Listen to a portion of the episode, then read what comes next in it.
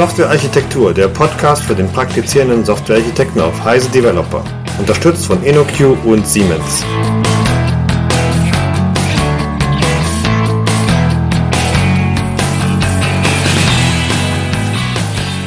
Hallo, liebe Zuhörer. Ein herzliches Willkommen aus Unterfranken und aus München zu einer neuen Episode vom Architektur-Podcast. Heute bin ich, also meine kleine Wenigkeit äh, namens Christian Weyer und der Michael Stahl hier, um Ihnen heute ein bisschen was zum Thema mobile Multiplattform-Architekturen anhand des ja, konkreten Beispiels jQuery Mobile zu erzählen. Hallo Michael. Hallo Christian. Wie geht's dir? Mir geht's ganz gut. Ähm, ich habe ja jetzt genügend Zeit, weil ich jetzt im Augenblick krankgeschrieben bin, mich mit äh, solchen Themen zu beschäftigen. Und äh, sonst geht's mir eigentlich ganz gut. Okay, ähm, auf die Frage hin, wie geht's dir? Und dann im Nachsatz krankgeschrieben. ich hoffe, es ist nichts Schlimmes. Alles in Ordnung. Geht schon, ja. Alles klar, mhm. wunderbar. Also, ähm, du hattest ja dieses äh, Thema vorgeschlagen, beziehungsweise bei uns intern ähm, ja eben in die Gesprächsrunde gebracht. Hast du irgendwelche konkreten Projekte damit ähm, gemacht?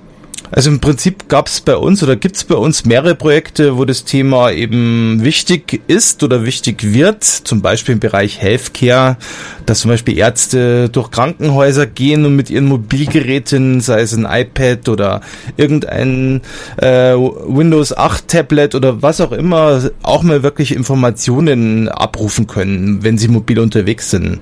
Und das Problem ist halt gewesen in diesen Geschichten, weil man ja nicht weiß, was haben die Ärzte jetzt wirklich für Gerätschaften, ähm, wäre es jetzt ein bisschen schwierig, wenn man jetzt äh, für jede Plattform, iOS, Windows 8 und, und so weiter, wenn man da jetzt immer äh, eine eigene Applikation schreiben müsste, weil die Entwicklungsumgebungen ja doch unterschiedlich sind. Okay. Und so war die Idee, wieso versuchen wir es nicht mit einer mobilen Plattform? Okay, ähm, vielleicht noch, bevor wir dann tatsächlich ein bisschen tiefer einsteigen, Michael, für unsere Zuhörer. Wir hatten ja schon mal eine ähnliche Episode, äh, beziehungsweise ähnlich im Sinne von da haben wir die Grundlagen behandelt. Das war die Episode 35 im Juni oder Juno 2012, ähm, wo es eben um leichtgewichtige webbasierte Applikationen geht und eben nicht nur für mobile Geräte. Hier und heute wollen wir jetzt, wie schon ganz kurz angedeutet, speziell auf ähm, ein technologisches Framework. Wir werden natürlich über architekturelle Themen und Ansätze und Patterns sprechen, aber es geht eben im Speziellen um ein technologisches Framework, nämlich jQuery Mobile. Und du hast schon einen ganz interessanten Punkt ähm, angesprochen, Michael. Äh, das ist tatsächlich etwas, was wir hier auch immer und immer und immer wieder sehen.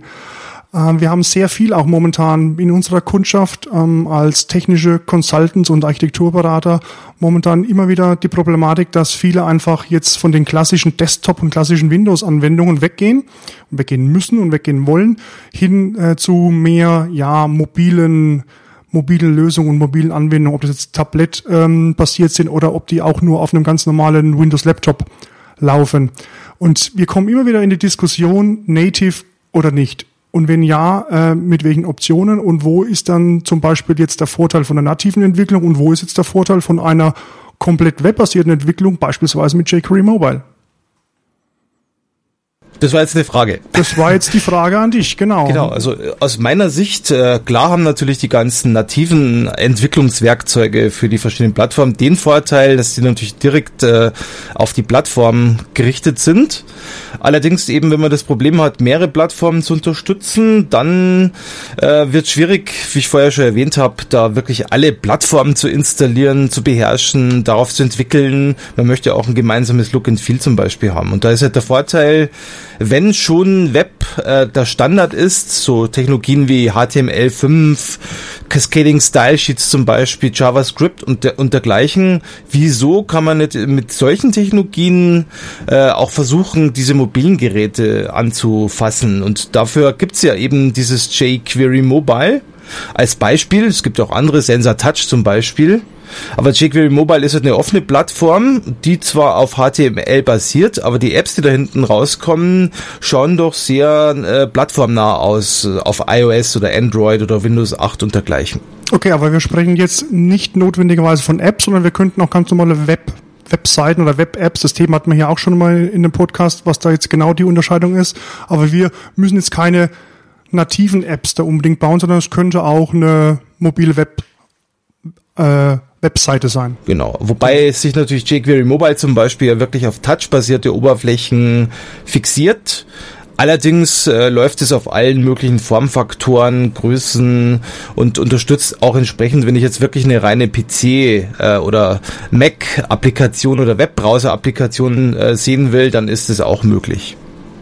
Okay, dann ähm, ja, wie funktioniert es jetzt eigentlich im Detail? Also wie kann ich mir jetzt so eine Entwicklung da vorstellen? Also wie geht man vor? Normalerweise wird man sich ja erstmal überlegen, also was genau soll meine Zielgruppe sein? Also welche Zielgruppe habe ich und äh, ist überhaupt jQuery Mobile für diese Zielgruppe das Richtige? Also wir werden ja später noch auf die Nachteile auch kommen, aber wenn ich zum Beispiel, was ich, äh, Spiele entwickle mit äh, 3D-Animationen, dann werde ich äh, auf jQuery Mobile kaum äh, zugreifen können. Ähm, wenn ich aber, sage ich mal, eher so informationsbasierte Applikationen habe, Kataloge oder Informationen, die ich irgendwie haben will, oder ein Twitter-Client schreiben möchte als App, dann ist das genau das Richtige. Das heißt, man wird sich erstmal überlegen, ähm, wie man überhaupt diesen, dieses ganze Design macht, was, man, was aber normal ist, das macht man ja bei jeder Architektur.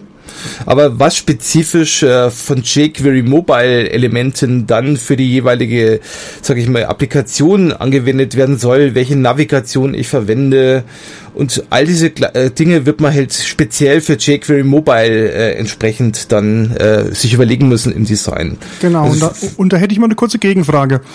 Ähm, und zwar habe ich mich ja auch schon mit jQuery Mobile auseinandergesetzt. Das letzte Mal ist es jetzt allerdings schon, ich glaube, über, einem, über ein Jahr her. Und naja, ich habe mir dann andere Frameworks angeguckt, beziehungsweise andere Design-Herangehensweisen ähm, für solche mobilen Websites, Web-Apps und auch für mobile Native-Apps, die mit Webtechnologien gebaut wurden. Und ich sehe eigentlich ähm, zwei mögliche Ansätze prinzipiell. Einmal ein responsive HTML Design, also mit mhm. responsive CSS, wo ich dann eben auch ein schönes Style Sheet nehme, ob das jetzt zum Beispiel mit dem berühmten Bootstrap ähm, irgendwie anfängt oder ob das irgendwie äh, selber von guten HTML und CSS-Designern gebaut wird, ist eigentlich völlig egal, aber ich habe dann eben ein responsive Design, das sich eben dem Formfaktor ähm, entsprechend anpasst. So habe ich dann eine Codebasis für die unterschiedlichen Formfaktoren ähm, und ein Look and Feel, was sich vielleicht auf die jeweiligen Devicegrößen anpasst. Oder aber ich verwende ein mobiles HTML5 Framework, was dann wirklich ausschaut wie Native Apps auf der jeweiligen Plattform. Also wir hatten damals in der Episode im letzten Jahr dann mal als einen Kandidaten ähm, Kendo UI Mobile angesprochen, wo du ja dann auch sehr speziell nur für dieses HTML5 Framework ähm, dann designst und entwickelst, aber die sorgen dann eben dafür, dass die dann ähm, auf der jeweiligen Plattform, auf der sie ausgeführt werden, also ob das jetzt ein iPhone ist oder ob das ein iPad ist oder ob das irgendeine Android-Plattform ist, mittlerweile unterstützen sie sogar auch Windows äh, Phone 8, dass die dann wirklich so weit wie es eben geht und so gut wie möglich ähm, tatsächlich komplett nativ ausschauen. Und das ist ja bei jQuery Mobile anders, richtig? Ähm, nicht ganz. Also ich kann es auch sehr nativ wirken lassen. Ich kann allerdings auch, sage ich mal, ein Common Look and Feel entwickeln. Da gibt es auch spezielle Tools äh, oder ich mache das halt mit CSS zum Beispiel. Ähm, da habe ich eigentlich beide Möglichkeiten, wenn ich möchte. Also jQuery Mobile, vielleicht sollten sollte man einfach mal erklären, wie funktioniert überhaupt jQuery Mobile. Genau. Vielleicht so mein Punkt, die Basis von, von dem jQuery Mobile als Voraussetzung ist ja erstmal HTML5 sowas wie CSS, JavaScript. Ich brauche jQuery. jQuery ist im Prinzip das Pendant zu jQuery Mobile. Das ist eines der verbreitetsten Frameworks in JavaScript, um zum Beispiel auf DOM-Informationen zuzugreifen. Und darauf basiert eben jQuery Mobile auch. Ajax, äh, REST zum Beispiel sind Technologien, die man braucht oder die man da kriegt. Und WebKit-basierte Browser sind die Voraussetzungen, was aber zum Glück heutzutage für alle sinnvollen Browser gilt oder für alle Mobile-Browser zum Beispiel gilt. ja, genau. In diese Diskussion für, für Desktop-Browser brauchen wir jetzt nicht einzusteigen. Genau. Aber wie funktioniert das Ganze? Im Prinzip äh, folgende Idee. Ich habe als HTML5-Seiten, die ich mit gewissen jQuery Mobile spezifischen, sage ich mal, Attributen ausstatte. Zum Beispiel Data äh, Role ist gleich Page. Äh, heißt zum Beispiel, diese Seite, die ich jetzt da anfange in HTML, das soll quasi eine Anzeigeseite auf dem mobilen Gerät werden.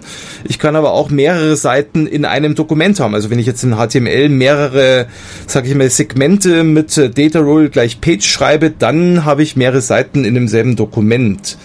Und ähm, was passiert ist im Endeffekt, wenn ich so eine Seite aufrufe, dann wird im Endeffekt dieses äh, erweiterte oder sage ich mal semantisch angereicherte HTML geladen.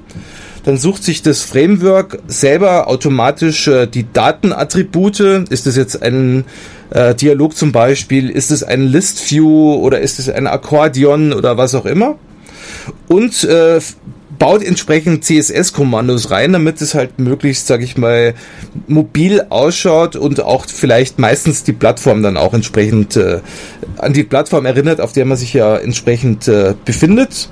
Dann wird das Ganze in die DOM-Struktur eingebaut, das heißt intern merkt sich das jQuery mobile automatisch, äh, welche Seiten habe ich geladen und äh, die cache es dann auch automatisch, damit auch Seitenübergänge zum Beispiel schnell funktionieren.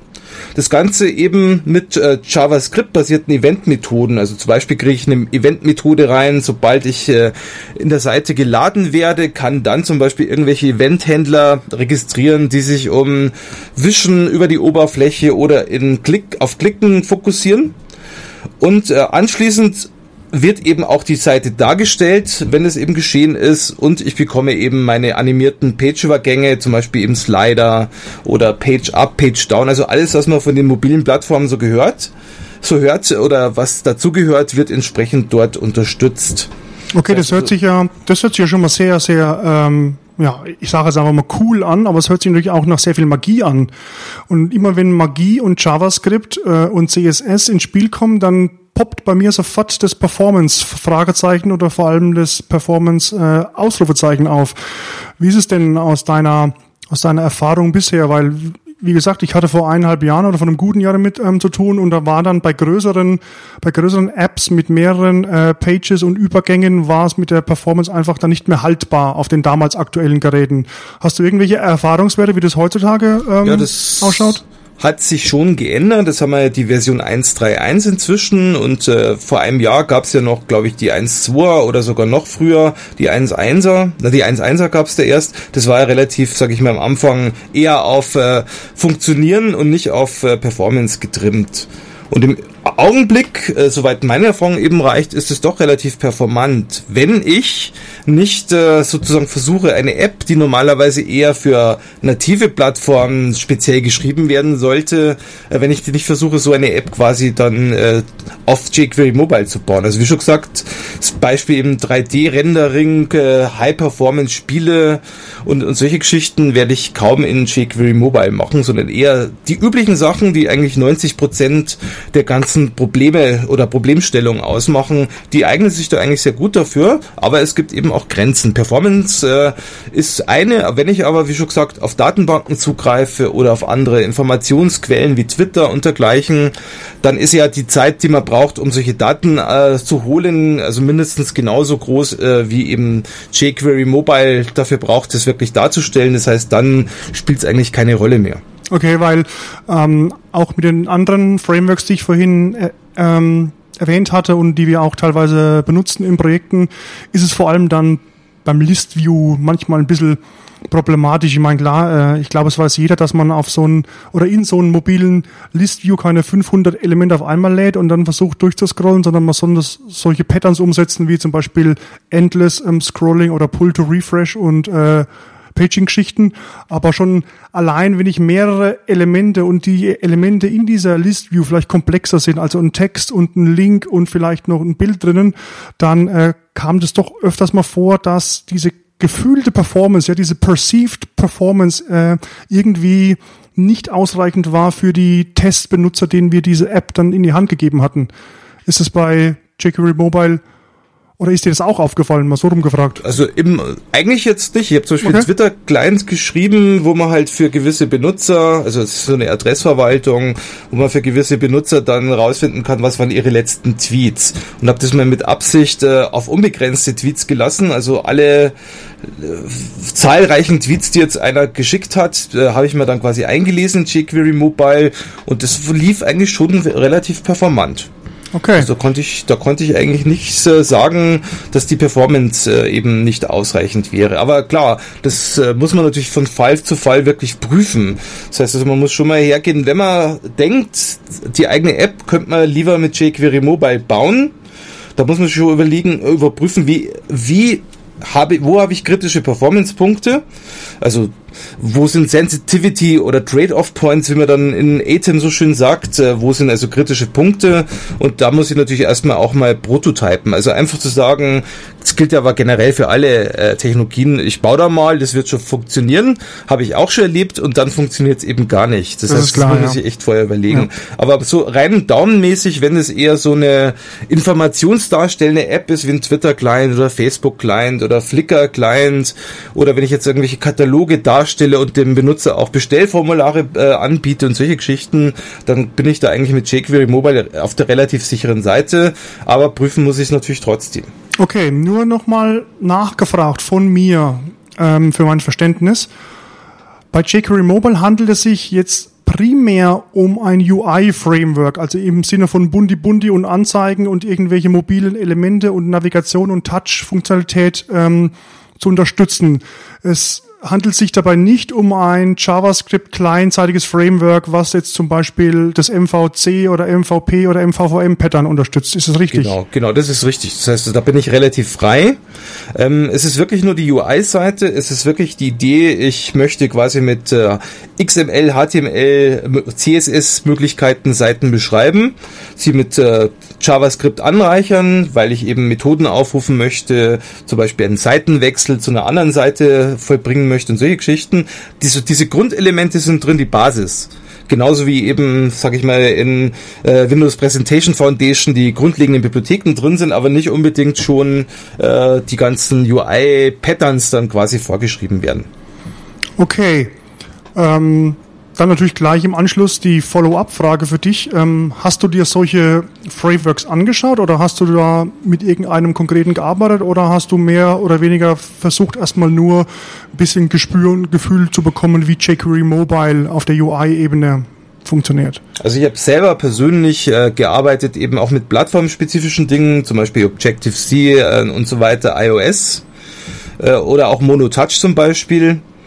Ähm, und die Alternative zu äh, jQuery Mobile, neben dem, was du vorher erwähnt hast, ist zum Beispiel Sensor Touch. Das ist quasi ein kommerzielles Tool, basiert ebenfalls auf HTML, ähm, baut ebenfalls Bibliotheken auf, die mich da unterstützen, geht aber dann wesentlich weiter. Aber aus meiner Sicht äh, fand ich das vom Lernaufwand äh, wesentlich steiler und äh, sage ich mal, es ist halt wirklich äh, proprietär und JScript, äh, jQuery Mobile ist eben ein offener Standard. Also das heißt, das, äh, diese Vorteile habe ich dann eben nicht, wenn ich ein kommerzielles Tool betreibe. Genau, das ist ein guter Punkt, weil vor allem bei Sencha Touch ist es halt so, dass es sich zwar ein HTML5-Framework schimpft, aber eigentlich ist es ein JavaScript-Framework, weil es ein sehr, sehr komplexes und umfangreiches äh, JavaScript API gibt ähm, dafür, wo man dann seine Views daraus beispielsweise generieren kann. Und bei jQuery Mobile ist es ja eher umgekehrt. Ich mache eben diesen deklarativen, semantischen HTML5-Ansatz und muss mir dann halt dazu jetzt zum Beispiel irgendein MVVM-Framework suchen, um dann auch kleinseitig, also in der kleinseitigen Mikroarchitektur, so möchte ich es mal nennen, vielleicht auch ähm, testbar zu sein, um meine Concerns auf der Kleinseite besser schneiden zu können. Also mir Genau. fallen, also mir fallen da so Sachen ein wie ja, Knockout.js, das ist in der Microsoft-Welt sehr verbreitet, weil es sich halt sehr stark an den MVVM-Gedanken, den man aus WPF kennt, ähm, anlehnt. Oder aus der Google-Welt ist Angular.js, wo man dann halt eher so einen MVC-Ansatz hat. Äh, nur ähm, integriert oder vorgeben tut jQuery Mobile in der Hinsicht nichts, oder? Das ist im Prinzip ein äh, Event-Framework. Das heißt, ich ja. mache eben äh, erstmal deklarativ, wie soll das ausschauen. Okay. Ich kann aber auch zum Beispiel dynamisch Seiten erzeugen. Das heißt, ich habe in JavaScript die Möglichkeit, über jQuery Mobile Bibliotheken eine Seite dynamisch aufzubauen und dann darzustellen.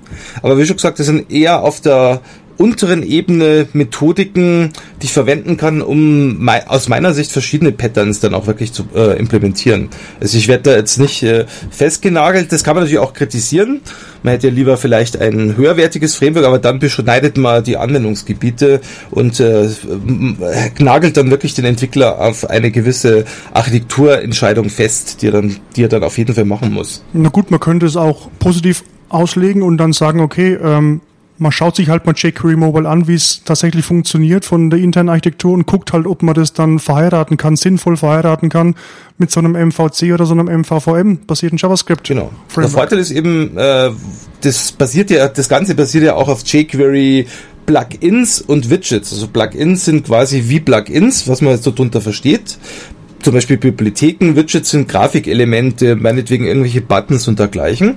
Und da gibt es inzwischen schon eine relativ große Zahl, die ich verwenden kann, um äh, meinetwegen auf Twitter zuzugreifen, um Google Maps äh, Karten zu produzieren und in die Applikation reinzubringen und darzustellen. Das heißt also, durch diese Offenheit äh, bekomme ich natürlich ein breites Angebot an teilweise kostenlosen, teilweise aber sehr preiswerten Möglichkeiten, das jQuery Mobile Server zu erweitern.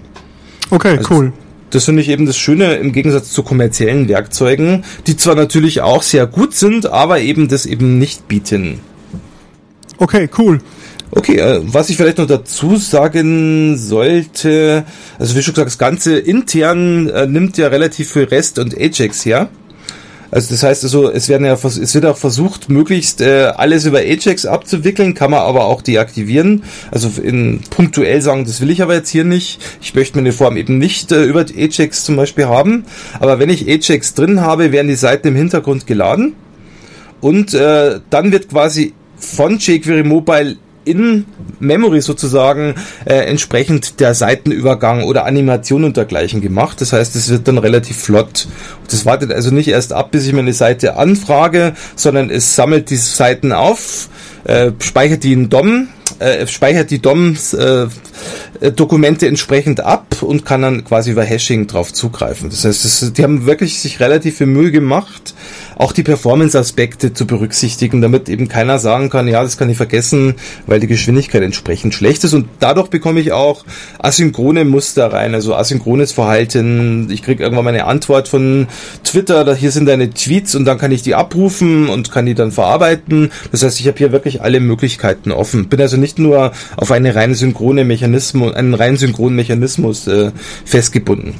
Okay, und das ist ja das Standardverhalten von ähm, jQuery und dem Dollar $Ajax Objekt, wenn ich irgendwie auf fremde Ressourcen zugreife, da habe ich ja genau. automatisch dieses asynchrone Verhalten mit Deferreds und ähnlichen genau. Mechanismen. Okay. Ich kann auch dann dynamisch auf Informationen zugreifen. Ich kann zum Beispiel Daten entweder über Storage-Objekte, Session Storage, Local Storage äh, zum Beispiel pflegen oder über globale Variablen, was ich jetzt nicht so gut finde. Oder, das habe ich bei meinem eigenen Twitter-Client mal ausprobiert, man kann eben entsprechend auch in die Dokumentstruktur, die sich das jQuery Mobile ja hält, zu dem entsprechenden XML-Dokument oder HTML-Dokument dann Daten einfach äh, annotieren und hinzufügen. Okay, so das heißt also, jetzt sind wir schon mittendrin eigentlich, also weg von den reinen Features und von der reinen, von der reinen Basisfunktionalität, wie jetzt jQuery Mobile an und für sich tickt, und wie man es normalerweise einsetzen würde, sind wir jetzt schon in Richtung Architektur und Design von solchen jQuery Mobile basierten Lösungen gegangen.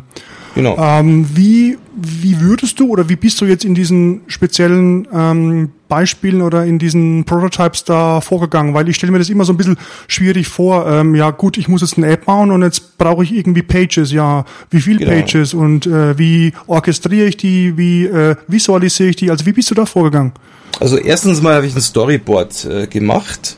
Das heißt, das äh, finde ich eigentlich von Vorgehen das Beste. Also ist, ist ja nicht auf meinem Mist gewachsen, sondern da gibt es im Internet durchaus Beispiele von Leuten, die das professionell machen, die also immer mit so einem Storyboard einsteigen, setzen sich also mit dem Kunden hin, äh, erklären erstmal, was will der überhaupt machen mit der App entsprechend und äh, wie könnte ich oder wie sind die Benutzer überhaupt gewohnt, damit zu arbeiten? Weil ich kann jetzt nicht hergehen, jemanden, der jetzt äh, mit einer was ich, Kontoführungsapplikation gewohnt ist zu arbeiten und ihm völlig die UI durch, äh, durcheinander schmeißen. Ich brauche also relativ viel Informationen über die Zieldomäne, die das quasi unterstützen soll. Und dann kann ich erst überhaupt hergehen und mir überhaupt überlegen, wie soll das Layout sein, wie sollen die Seiten oder welche Seiten soll es überhaupt geben, äh, wie gehe ich mit Daten um, brauche ich irgendwelche, sage ich mal, externen Komponenten, die ich als Widgets oder Plugins noch einbauen muss gibt Seiten, die ich überhaupt nicht statisch vorgeben kann, sondern die werden dynamisch erzeugt. Äh, beispielsweise eben Twitter. Ich weiß ja noch gar nicht, wie, welche Tweets da reinkommen, wenn ich da aufrufe. Also kann ich ja nur mir diese über REST holen und kann die dann quasi dynamisch in eine List-View aufarbeiten und dann darstellen und gleichzeitig dann eben Links erzeugen für jeden List-View, wo ich dann die konkrete, detaillierte, das konkrete, detaillierte Tweet zum Beispiel finde. Das heißt, die ganze Navigation muss auch geplant werden. Welche, sage ich mal, Prozesse sind für den Benutzer in dieser Domäne normalerweise typisch? Also wie erwartet er, dass er quasi vom Handling mit der entsprechenden App umgeht? Wie muss entsprechend dann die Einstiegsseite sein? Wie müssen quasi die entsprechenden Segmente sein? Zum Beispiel die verschiedenen Teile meiner App, äh, die ich vielleicht als Registerkarten dann implementiere. Also welche Darstellungsoptionen wünscht der Kunde? Also all diese Dinge muss ich klären. Das heißt, ich bin da sehr nahe am Kunden, äh, was ja generell der Fall ist, wenn ich ich mit UIs arbeite und das Storyboard würde ich auf jeden Fall vorschlagen, zuerst zu machen, weil man dann ja auch ein bisschen vom Kunden noch Feedback kriegt. Und dann kann man ja erstmal schon mal einen Prototypen bauen, der so ein bisschen diese Storyboard-Geschichten so als äh, äh, quasi Dummy entsprechend umsetzt und dann schaut man, ob das wirklich dann geeignet ist. Aber wie schon gesagt, da gelten die, die normalen Usability-Betrachtungen, die man sonst auch immer hat.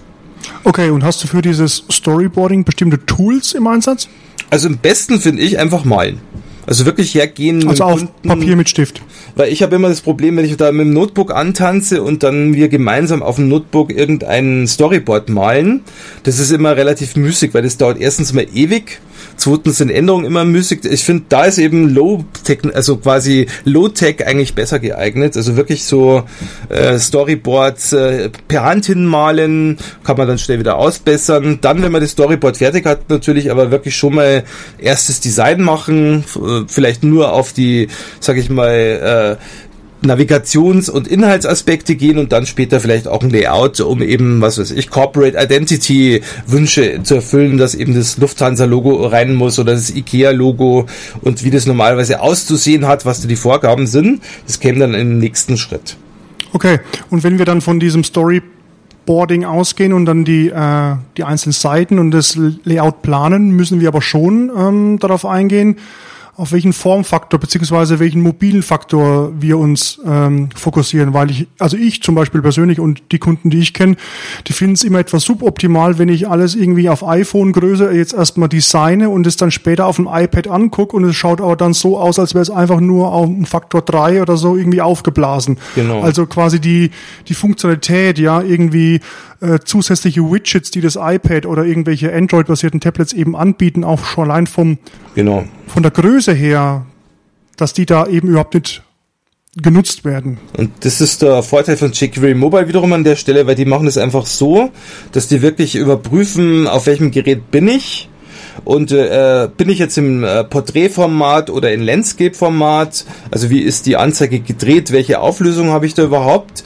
Und dementsprechend wird es, äh, wird es dort angepasst. Das heißt, ich habe wirklich Möglichkeiten, über Attribute dafür zu sorgen, dass wirklich dann ein der ganze Bildschirmbereich ausgenutzt wird und dass eben äh, mehr oder weniger Informationen dargestellt werden, je nachdem, ob ich jetzt einen Desktop-Bildschirm habe mit 27 Zoll oder ein iPhone mit 4 Zoll äh, Bildschirmdiagonale. Das heißt, es wird schon berücksichtigt. Es wird übrigens auch berücksichtigt, da gibt es das sogenannte Grading. Ähm, wenn ich jetzt eine Applikation oder einen Webbrowser habe, der volles HTML kann, HTML5 und alles, was man dazu braucht, WebKit basiert ist, dann ist äh, sozusagen ein A-Browser und auf dem anderen Ende ist der C-Browser. Das sind so Dinge wie BlackBerry-Geräte, die überhaupt noch keine gute Unterstützung für HTML haben. Dann fährt er eben die Auflösung und die Darstellung entsprechend für dieses Gerät runter und zeigt es eben in einer vernünftigen Kompromiss äh, sozusagen an.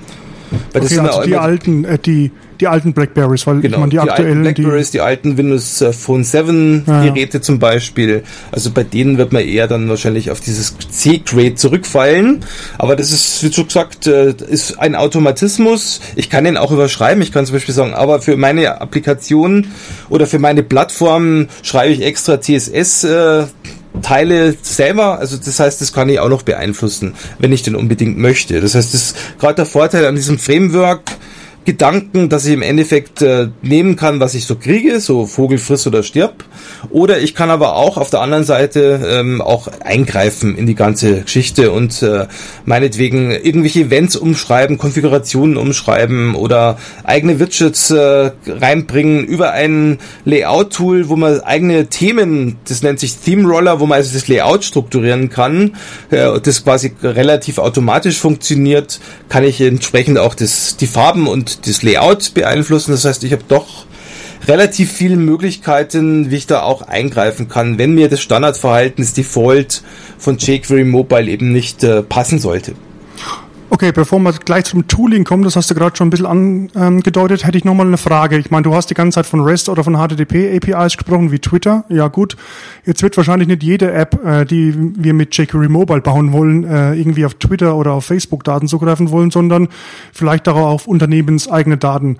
Sprich, wir brauchen ja dann eine entsprechende Serverseite und ich vermute mal, so wie es halt immer ist, ne, bei jQuery und bei JavaScript-basierten Ansätzen, und das ist ja eben jQuery Mobile, wir sind in der Wahl der serverseitigen Technologie natürlich völlig offen, oder? Wir können .NET machen, wir können Node.js machen, PHP, was genau, gerade lustig und launig ist, beziehungsweise was der Kunde eben gerade serverseitig im Einsatz hat. Also ich habe zum Beispiel jetzt für das letzte, was ich gemacht hatte, PHP und MySQL genommen um eben zum Beispiel Adressdaten, Informationen und dergleichen auf einer Serverseite zu halten und über PHP dann mit dem entsprechenden jQuery Mobile Frontend zu interagieren.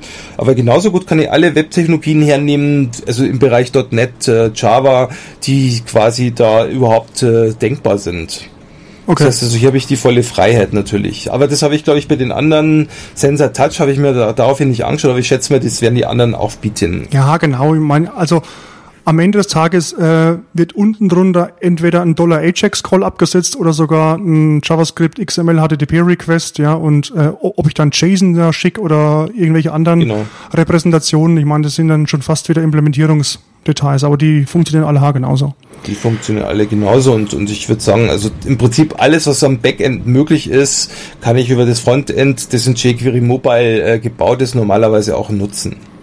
Okay, und wenn ich dann diese Daten abgegriffen habe von meinem serverseitigen ähm, API, du hast ja gerade schon mal an, angedeutet äh, vor ein paar Minuten, gibt es ja dann die Möglichkeit, es auch lokal zu speichern, zum Beispiel für, für Offline-Szenarien, weil ich ja vielleicht nicht jedes Mal irgendwie eine Verbindung habe und vielleicht genau, nicht jedes genau. Mal, wenn ich was ändere, lokal gleich wieder wegschreiben möchte. Und da hat ja HTML5 ähm, sehr ausgiebige Möglichkeiten. Ne? Also ähm, Local Storage oder, oder IndexedDB, äh, dann natürlich dieses Einhängen ins ähm, DOM, wo man natürlich äh, ein bisschen ja, ich sag mal vorsichtig aufpassen muss, wenn die Daten zu groß werden und die und die Änderungen zu häufig äh, passieren, dass man sich nicht wieder in dies in das eigene Performance, also in das gefühlte Performance-Fleisch äh, schneidet, aber ansonsten bietet HTML5 einen da ja ein ganzes Sammelsurium zum Speichern von Daten. Genau, und wie schon gesagt, es gibt ja auch Session-Objekte, die ich benutzen kann.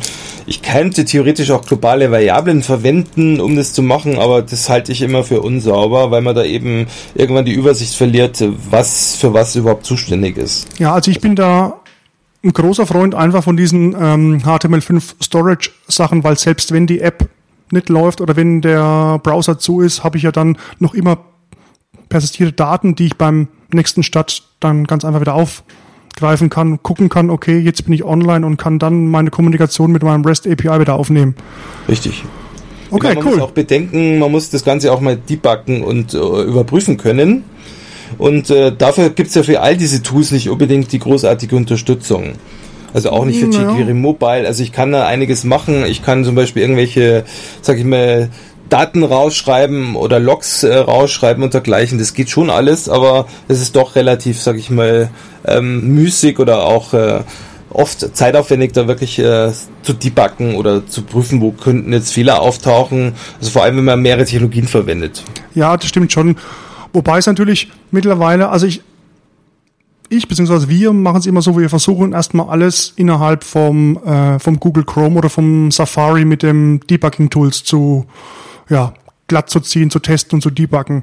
Und dann, wenn wir in Richtung beispielsweise iPhone gehen, dann gibt's ja über den, äh, über den aktuellen Safari gibt's ja einen ziemlich ausgeprägten Webinspektor, wo dann direkt im iPhone Simulator oder sogar auf dem iPhone Device deine HTML5 und JavaScript Anwendung debuggen kannst mit Breakpoints und Richtig, äh, genau. so weiter. Von daher, klar, ist es jetzt nicht so, wie wir .NET-Leute jetzt äh, das in Visual Studio gewohnt sind, aber die Tools werden also schon merklich besser. Ja, ich meine, ich habe ja die Möglichkeit über verschiedene Simulatoren, wie du hast gerade iOS erwähnt, den iOS Simulator. Es gibt auch für, für entsprechend für Android solche Geschichten, für Microsoft ganz klar. Also da gibt es eben verschiedene Dinge, die habe ich natürlich schon zur Verfügung. Aber man muss halt überlegen, es ist natürlich ein Technologiebruch, aber das ist ja immer so. Vor, Gut, ist Front ist HTML, Backend ist vielleicht Java, äh, C Sharp oder was auch immer. Da werde ich immer so einen gewissen Bruch haben, wo ich mir überlege, äh, wie teste ich das denn hinterher? Wo wir schon beim Thema Entwicklungswerkzeuge dann sind. Ne? Wie, ähm, wie schaut denn da die Landschaft aus und welche Erfahrung hast du da gesammelt und was hast du da eingesetzt? Vielleicht auch mit, mit grafischen Designern oder nur auf Quelltextebene? Wie bist du da vorgegangen? Also ich verwende persönlich äh, das Adobe Dreamweaver, also gab es ja CS5, also Creative Suite 5 äh, gibt dort entsprechend Unterstützung für ähm, die jQuery Mobile Seite. Da kann man also quasi hergehen, äh, kann sich quasi im Layout View, es sind verschiedene Views, im Design View oder auch im Code View mal anschauen, wie schaut es aus, auch wie schaut es im echten Gerät dann aus, im Backend. Ähm, und dann kann ich entsprechend damit auch äh, CSS äh, relativ bequem bearbeiten, ohne da jetzt wirklich äh, nur noch in Textverarbeitung rumzusitzen, sondern wirklich äh, deklarativ damit arbeiten. Und ich glaube, gerade dieses Dreamweaver, äh, mit dem ich halt gearbeitet habe. Also es gibt ja noch Codica und andere Tools, kann ich aber relativ wenig dazu sagen, weil ich mich von vornherein eher auf dieses Dreamweaver äh, entsprechend fixiert habe. Und soweit ich mich noch entsinne, wie ich das Dreamweaver letztes Mal angeschaut habe, ist da jetzt sogar eine eine Technologie mit drin, die Adobe aufgekauft hat, die jetzt quasi dieses Basis HTML5 mobile jQuery Mobile äh, Framework dann sogar noch ein bisschen aufwerten kann, um echte Apps zu bauen, nämlich PhoneGap. Genau, also Cordova, Apache Cordova oder PhoneGap ist ja auch ein Open Source von äh, Adobe. Damit kann ich zum Beispiel hergehen und kann sagen, hier ist meine App äh, die ich jetzt mit jQuery Mobile gebaut habe, HTML5 und Co. Äh, mach mir doch bitte eine Native App auf iOS oder entsprechend auf Android oder auf Windows 8 Phone und dergleichen äh, draus. Das heißt, das, das, das Framework kennt halt die Plattform, linkt sich da auch rein. Das heißt, ich muss zum Beispiel, kann ich mich über, über die entsprechenden PhoneGap Tools dann auch mit äh, dem, sage ich mal, mit dem Apple Developer Center oder auch mit Microsoft oder wo auch immer verbinden ähm, auf meine Entwickler, sag ich mal, Accounts gehen und mit deren Hilfe werden dann entsprechend die Applikationen auch meistens mit Rechten versehen, Zertifikate eingelesen, dann werden entsprechend die Applikationen erzeugt. Es ist aber intern immer noch ein HTML Tool. Das heißt, intern wird da quasi ein mobiler Browser äh, genommen und reingelinkt und ich bekomme dann eine ausführende Applikation, die aber intern immer noch HTML5-Seiten liest und dergleichen. Ist zwar dann relativ flott und äh, ist eben hat den Vorteil, ich gehe damit genauso um wie mit einer iOS oder mit einer Windows 8 Phone App, aber es ist immer noch äh, innen drin äh, natürlich reines HTML. Genau, also PhoneGap kann man eigentlich ähm, in zwei Bestandteile aufteilen. Der von dir schon erwähnte Mobile Web View, ja, also je nach Technologie und Plattform ist es dann tatsächlich eine native Komponente, also aus dem Cocoa Framework oder eben aus dem Android Framework. Und optional gibt es einen ganzen Satz an JavaScript-APIs, um dann auf native Plattform-Features durchzugreifen, wie zum Beispiel auf die Kamera oder wie zum Beispiel auf irgendeinen genau. Scanner oder irgendwelche genau. anderen Plattform-Spezifika, also, wo ich eben keine HTML5-Abstraktion dafür habe. Ich glaube, du kannst sogar auf Gyro-Mechanismen zugreifen, du genau. auf alle. Ja. Das ist vielleicht auch ein guter Punkt, den du jetzt erwähnst. Äh, man kann in jQuery Mobile gewisse Dinge halt wirklich auslesen. Man kann auch auf Google Maps zugreifen mit entsprechenden Widgets.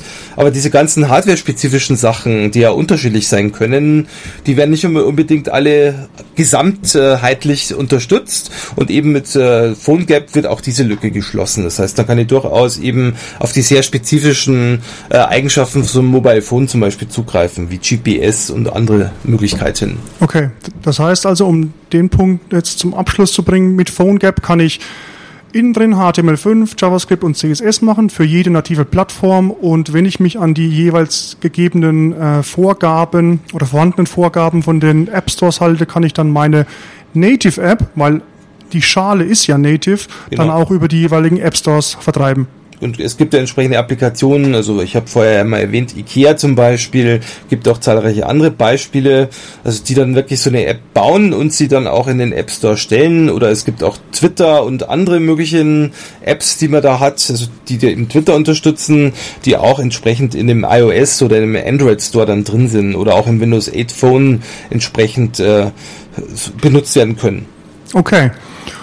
Ja, dann würde ich zum, zum Abschluss vorschlagen, dass du uns nochmal ganz kurz erzählst und deine Meinung kundtust, äh, wo du jetzt die Grenzen von diesen ganzen Technologien, also sowohl von dem HTML5 und JavaScript-basierten Ansatz in, in Form von jQuery Mobile und auch ähm, die, die Kreuzung mit PhoneGap, wo du da die, die Grenzen des Machbaren oder des Sinnvollen siehst.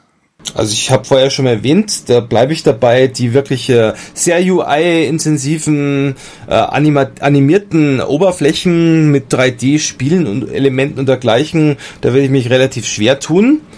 Ich wüsste auch nicht, ob ich jetzt zum Beispiel eine IDE mit, äh, mit zum Beispiel jQuery Mobile bauen würde, was natürlich aber eh keinen Sinn macht, wenn wir ja oft mit mobilen Geräten zu tun haben.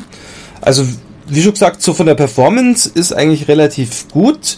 Wenn ich allerdings weiß, dass zum Beispiel jetzt meine Applikationen sowieso nur für iOS oder für Windows zum Beispiel laufen und ich quasi eh nur in einer Plattform mich bewege, dann macht es natürlich keinen Sinn, jQuery Mobile als Kompromisslösung zu nehmen, wenn man sowieso von vornherein gleich auf nativer Plattformentwicklung äh, gehen könnte. Also das wäre wär also aus meiner Sicht etwas dann so auf die Art könnte in den nächsten zehn Jahren dazukommen, dass wir was anderes unterstützen, ist meistens keine gute Idee. Wenn ich sicher bin, äh, irgendwann im nächsten Jahr, wie es bei uns bei Siemens teilweise war, bei Projekten müssen wir aber auf die anderen Plattformen auch gehen, dann tut man sich relativ schwer, wenn man für jede Plattform wirklich die eigene Tool entwickelt Entwicklungsumgebung verwenden muss, sondern da gibt es durchaus, sage ich mal, auch die Möglichkeit, äh, sowas wie jQuery Mobile zu verwenden. Also ich würde sagen, jQuery Mobile eher für Applikationen mit informierenden Charakter, die genau. irgendwelche sozialen Netze unterstützen, die quasi sowieso einen hohen I.O.-Anteil haben, also wo es auf Platten,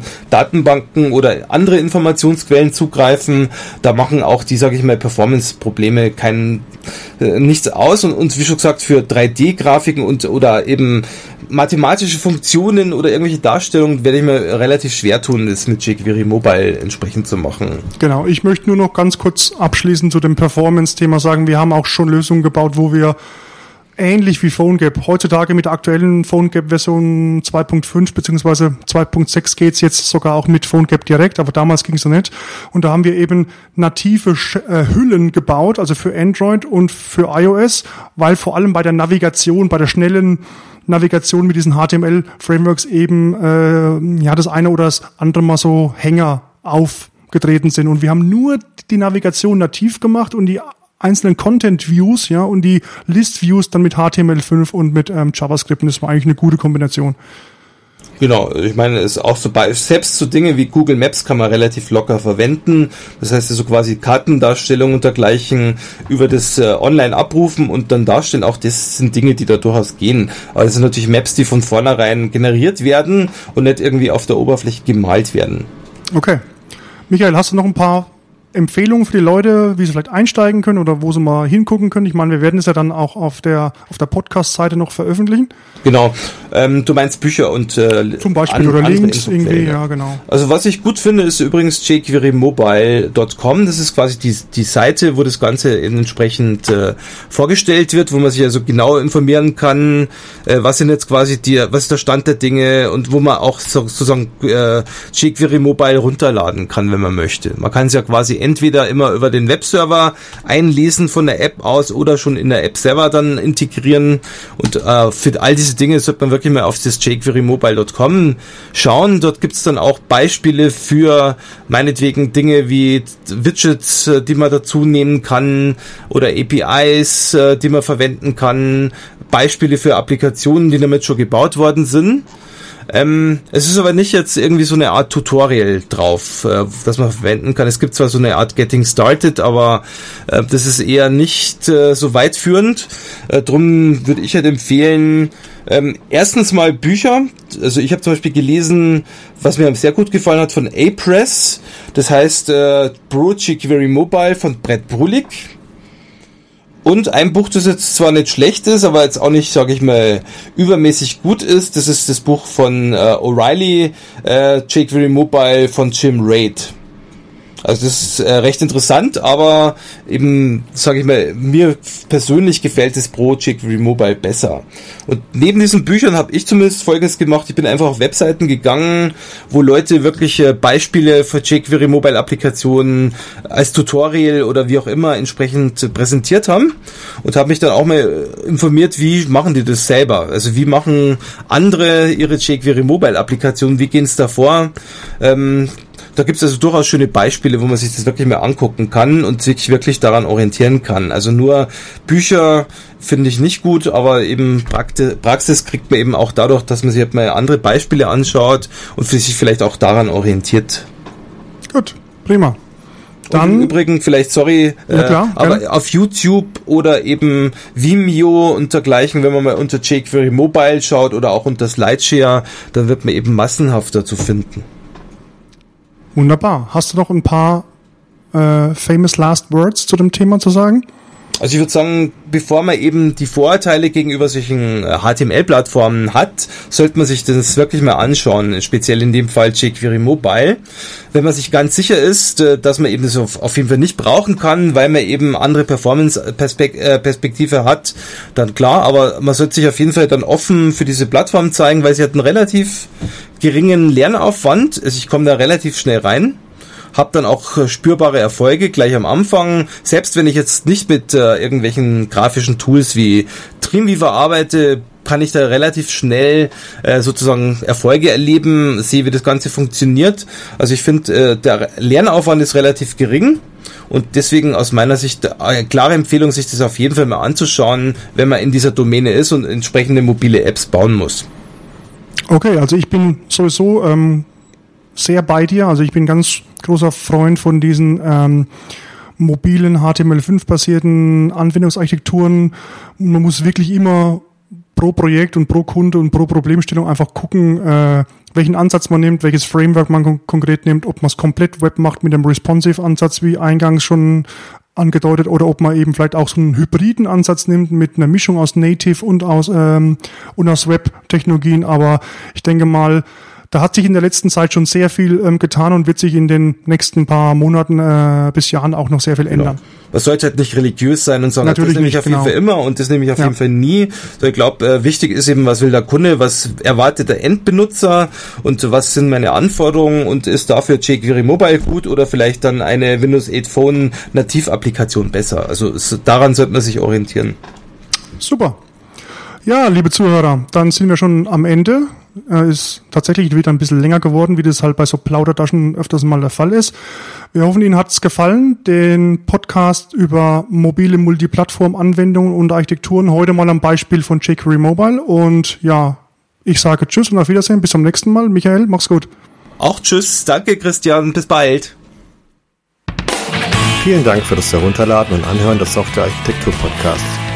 Er wird produziert von Michael Stahl, Stefan Tilkoff und Christian Weyer und ist gehostet auf dem Heise Developer Channel unter heise.de slash developer slash podcast. Die Betreiber freuen sich über jegliches Feedback, sei es als Kommentar auf der Webseite, via E-Mail oder als MP3 aufgenommenes Audiofile bzw. als Anruf auf der dafür vorhandenen Voicebox. Kontaktmöglichkeiten finden sich auf der Webseite. Alle Episoden des Podcasts sind lizenziert unter der Creative Commons Non-Derivative License 3.0. Das bedeutet, die Episoden des Podcasts können als Ganzes für nicht kommerzielle Zwecke genutzt werden. Änderungen sind nicht erlaubt, es muss nur die Quelle angegeben werden. Näheres unter creativecommons.org.